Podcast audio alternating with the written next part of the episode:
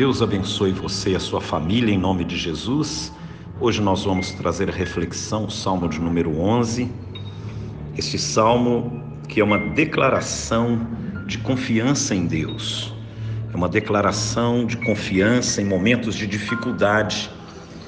Certamente Davi ao escrever esse salmo, ele o faz como resposta a um conselho, a um conselho de pessoas que estavam preocupados porque ele estava cercado de situações de inimigos que queriam a sua uh, o seu lugar. E então Davi ele declara enfaticamente verso de número um no Senhor me refugio. Como dizeis pois à minha alma foge como pássaro para o teu monte porque eis aí os ímpios armam o arco, dispõem a sua flecha na corda para as ocultas dispararem contra os retos de coração. Então, Davi ele se refugia em Deus em momentos de crise, em momentos de dificuldade. Faça do Senhor também o seu refúgio. Faça do Senhor o seu lugar de proteção. Vá para uma vida de oração, de adoração, de busca, de jejum, de consagração, de meditação na palavra. O Senhor é o nosso alto refúgio. Não vamos nos refugiar nas coisas que o mundo oferece, nas drogas, no prazer momentâneo, nas conquistas materiais, mas o Senhor é o nosso refúgio. E a segunda parte desse salmo diz, no verso 3: Ora, destruídos os fundamentos, que poderá fazer o justo?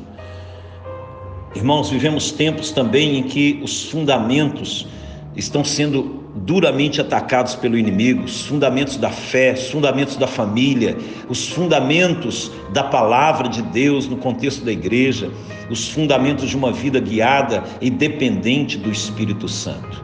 Se a palavra que Davi libera no verso 3, destruídos os fundamentos. Se os fundamentos forem destruídos na sua vida espiritual, as outras coisas serão abaladas, as demais coisas, a sua vida familiar, ministerial, a sua vida espiritual. Não deixe que os seus fundamentos sejam abalados, mas mantenha uma postura de adoração, de refúgio no Senhor. E a terceira e última parte deste salmo diz respeito à adoração, a esse Deus maravilhoso. Verso 4 diz o seguinte: O Senhor está no seu santo templo. Nos céus tem o Senhor seu trono. Os seus olhos estão atentos, as suas pálpebras sondam os filhos dos homens. O Senhor está no templo. Então, quando nós adoramos a Deus, entramos nesse ambiente de adoração entramos debaixo de um ambiente de adoração. A glória de Deus vai nos guardar nos tempos de crise, a glória de Deus vai nos fortalecer, a glória de Deus vai nos proteger e proteger os fundamentos do seu reino em nossas vidas.